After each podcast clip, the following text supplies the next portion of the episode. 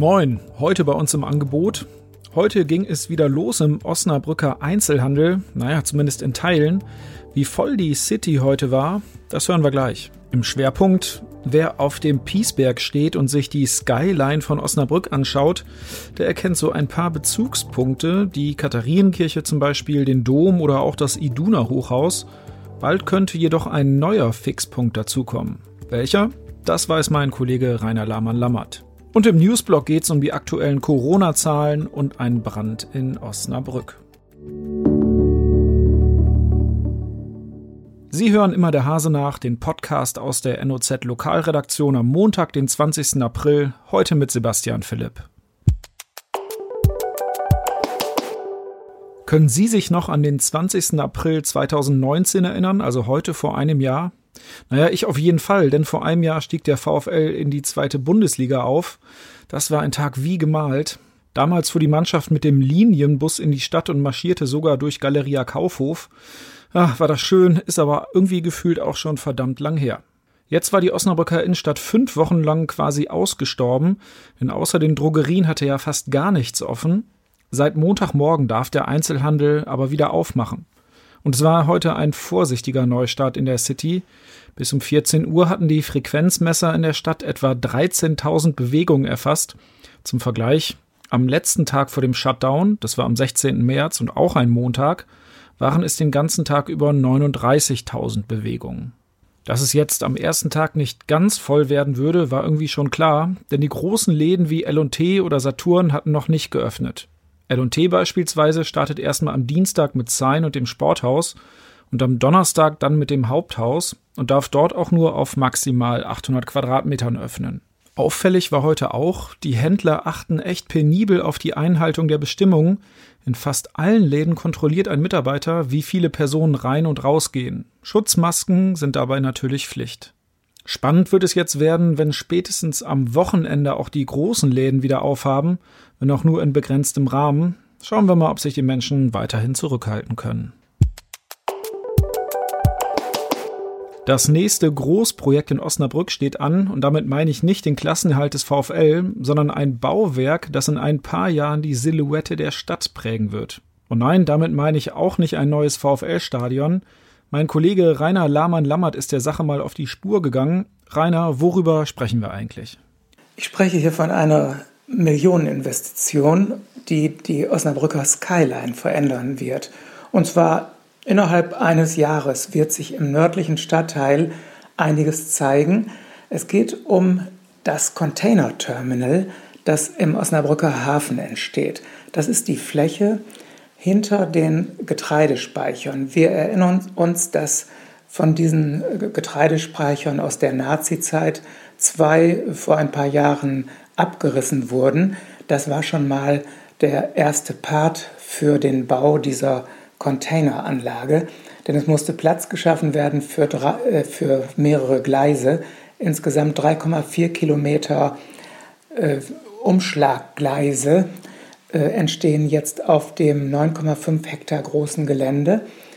Und das Entscheidende, was man eben weithin sichtbar sehen wird, das sind diese beiden riesigen Portalkräne. Wie groß werden diese Kräne denn eigentlich sein am Ende? 50 Meter breit und über 40 Meter hoch. Also die werden äh, mit, Sicherheit, äh, mit Sicherheit von weitem gesehen werden. Was ist das eigentlich genau für ein Projekt? Worum geht es da? Es geht bei diesem Projekt darum, Güter von der Straße auf die Schiene zu verlagern. Also es ist zwar im Hafen angesiedelt, aber das hat mit Schifffahrt jetzt überhaupt nichts zu tun, obwohl das Ganze nur knapp 100 Meter vom Stichkanal entfernt passiert. Hier geht es um Container, äh, die von LKWs auf äh, Güterwagen umgeladen werden oder umgekehrt. Und eine große Hoffnung ist zum Beispiel auch, dass äh, überregionaler Güterverkehr hier ankommt. Beteiligt an dieser Investition sind auch die Stadtwerke Dortmund, interessanterweise. Die versprechen sich nämlich davon eine Verbesserung ihrer Logistiksituation, auch gerade im Hinblick auf die neue Seidenstraße, wie es deren Chef äh, mitgeteilt hat.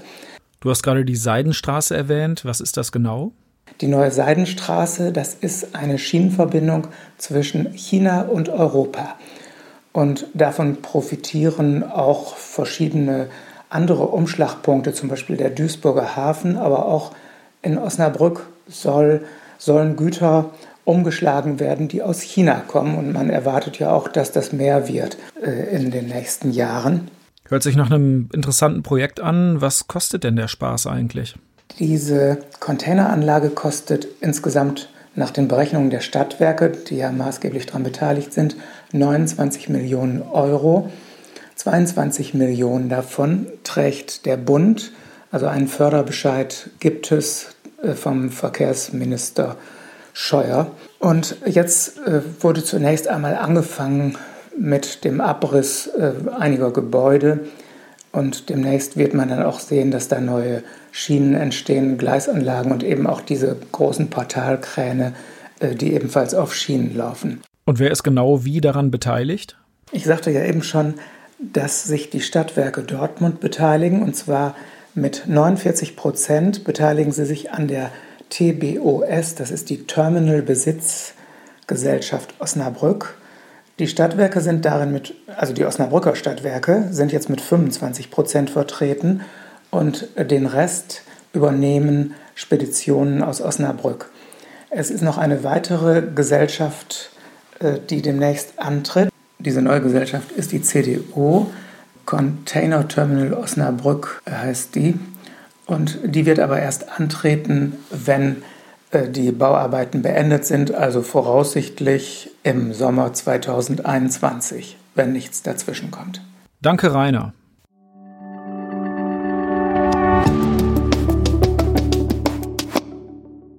Wir kommen zum Newsblock und zu den aktuellen Corona-Zahlen für Stadt und Landkreis Osnabrück. Die Kurve wird immer flacher. Ja, das ist eine von mehreren guten Nachrichten, die die Statistik jetzt hergibt. 1294 bestätigte Fälle gibt es mittlerweile in der Region. Nur noch 386 Menschen gelten aktuell als krank. 83 davon in der Stadt Osnabrück. 864 Personen sind mittlerweile genesen. Auch dieser Wert steigt von Tag zu Tag kräftig an. 44 Verstorbene listet die Statistik des Gesundheitsdienstes mittlerweile auf. Leider ist auch diese Zahl ansteigend. Werfen wir noch einmal einen Blick auf die Verdopplungszahl und wir erinnern uns, die zeigt an, wie lange es dauert, bis sich die Zahl der Infizierten verdoppelt. Je höher also, desto besser. In der Stadt liegen wir hier mittlerweile bei 66, im Landkreis bei 39 Tagen. Angestrebt werden allgemeinhin 14 Tage. Das macht doch ein bisschen Mut. Vorerst nicht mehr bewohnbar ist ein Mehrfamilienhaus in der Kokschen Straße im Stadtteil Wüste. Dort war bei Bauarbeiten durch einen Gasbrenner ein Teil des Dachstuhls in Brand geraten. Den Handwerkern gelang es nicht, das Feuer eigenständig zu löschen, dafür rückte dann aber die Feuerwehr an. Sie evakuierte gemeinsam mit der Polizei das Haus und löschte die Flammen. Bei dem Brand entstand ein Sachschaden zwischen 100 und 150.000 Euro. Das war's für heute von Immer der Hase nach. Ich hoffe, Sie konnten was mitnehmen. Wir hören uns morgen wieder.